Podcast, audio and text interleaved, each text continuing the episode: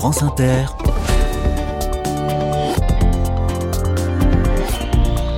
Dorothée Barba.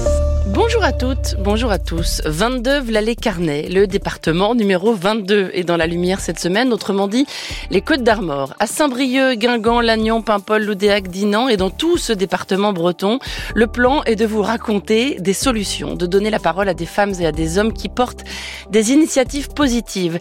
Aujourd'hui, je passe un coup de fil à une graphiste qui a su réinventer son métier. La communication visuelle est au cœur de son boulot et elle a à cœur d'élargir cette communication, d'y intégrer des publics qui n'y ont pas accès.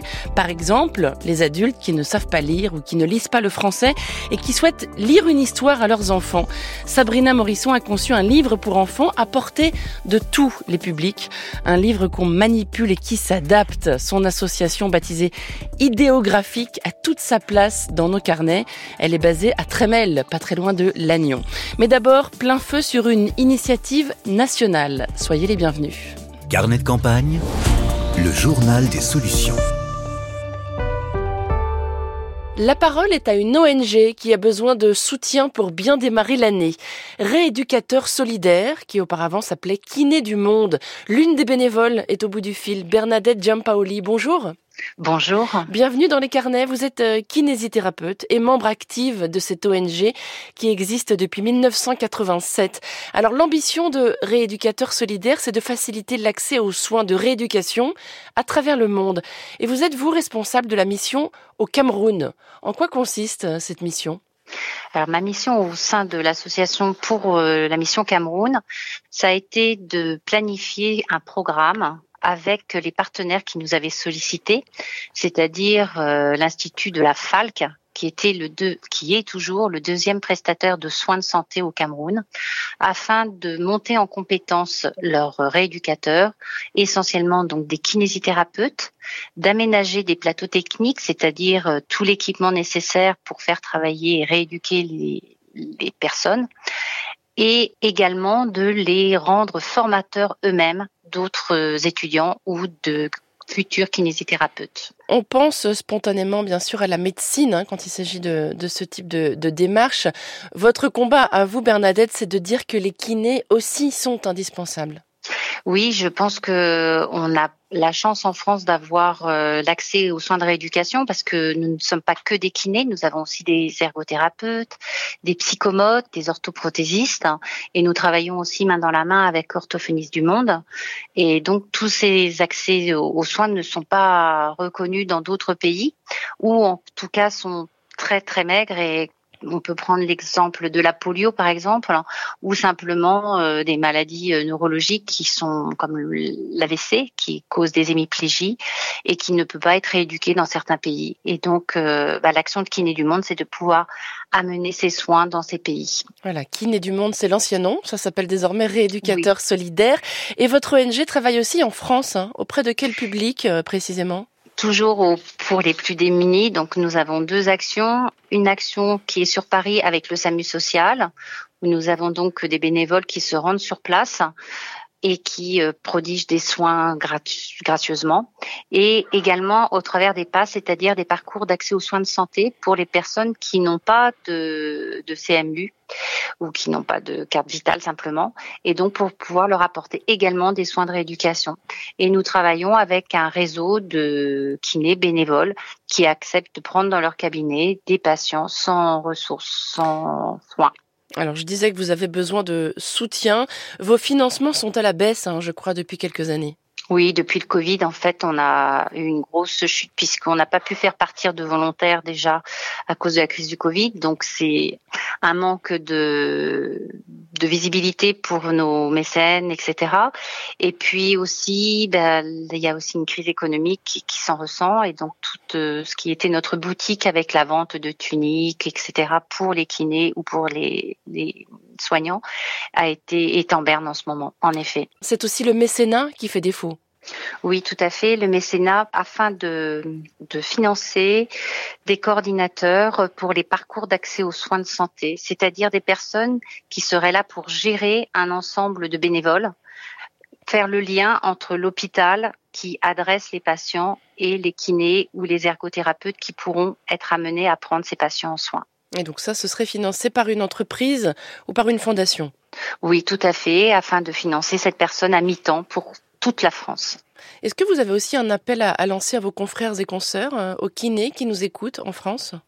Alors pas seulement aux kinés en fait parce qu'on est quand même une trentaine de bénévoles, mais nous sommes tous que des soignants et on a par exemple des difficultés dans la recherche de financement ou dans la tenue de la comptabilité, c'est nous qui devons faire. Et comme on est tous euh, en activité, eh bien on, on, a un manque de temps. Et c'est vrai qu'on fait aussi un, on essaye de de faire appel pour pouvoir avoir des comptables qui seraient disponibles pour nous aider ou euh, des personnes qui travailleraient dans la finance ou qui ont travaillé, qui pourraient aussi nous accompagner dans la recherche de financement. Merci beaucoup Bernadette Giampaoli, rééducateur solidaire. Le siège de l'ONG est à Grenoble, mais son action, on l'a bien compris, est nationale et internationale. On trouvera sur notre site toutes les infos pour vous soutenir. Bonne journée à vous. Merci beaucoup. Au revoir. France Inter. Carnet de campagne. Quand on parle d'accessibilité, on pense spontanément à l'accès aux, bâtiments pour les personnes porteuses de handicap. Mais l'accès à l'information aussi est souvent un, problème. Voici une association bretonne qui en a fait son combat. Bonjour Sabrina Morisson. Bonjour. Vous êtes à Trémel, dans les Côtes d'Armor. Vous êtes euh, graphiste de profession et vous avez créé une association baptisée Idéographique qui œuvre donc à l'accessibilité à la lecture et à l'apprentissage pour les publics fragiles. Comment est né ce projet d'abord? D'où est venue cette idée? Alors cette idée euh, est venue au départ en fait. Euh, donc moi je travaillais en tant que graphiste et je travaillais aussi avec euh, donc ma collègue aujourd'hui sur des animations pour notamment rendre accessible l'expression, l'art à plein de publics différents. Et donc on s'est intéressé en fait à tous ces publics qui n'ont pas accès à l'information, à la communication.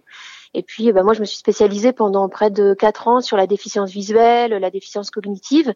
Et donc, euh, de tout ce parcours euh, pendant ces quatre années, toutes ces rencontres, on a décidé de relancer en fait une structure plutôt associative sur ces questions communication et lecture accessible. Alors, prenons un exemple concret. Vous travaillez notamment avec le Musée des Beaux-Arts de Rennes. En quoi consiste euh, cette collaboration? Donc cette collaboration, elle est plutôt euh, basé sur euh, les livrets de visite euh, des expositions d'art contemporain.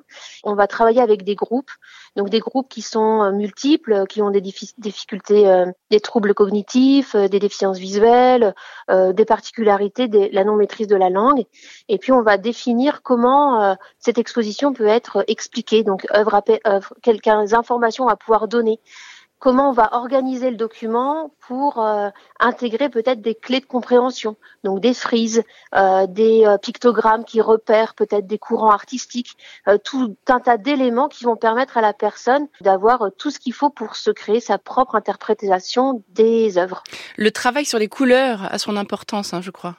Le travail sur les couleurs a son importance, bien évidemment, et aussi sur la, toute la partie esthétique. En fait, nous, on défend vraiment le fait que toute personne qui a une difficulté euh, doit pouvoir euh, avoir des documents qui soient beaux, qui soient euh, graphiquement intéressants, attirants. Et du coup, bien évidemment, la couleur, bah, elle peut servir de repère, elle peut servir aussi à distinguer des choses, mais pas que.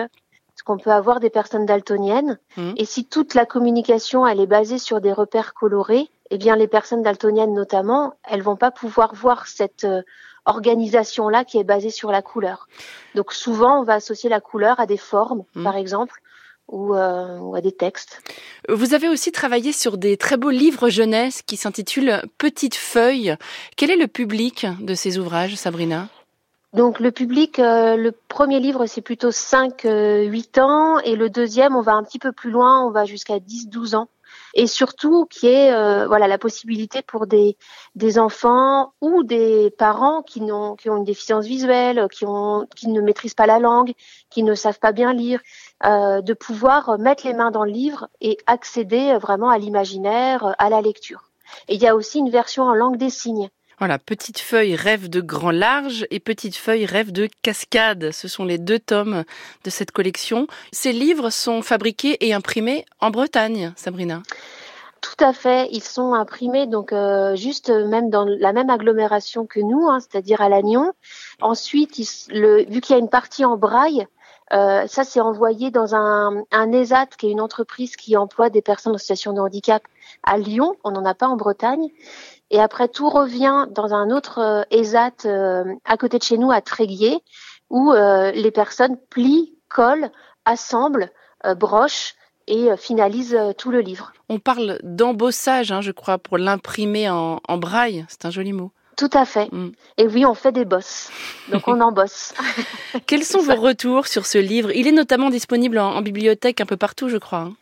Toutes les librairies de France peuvent le commander.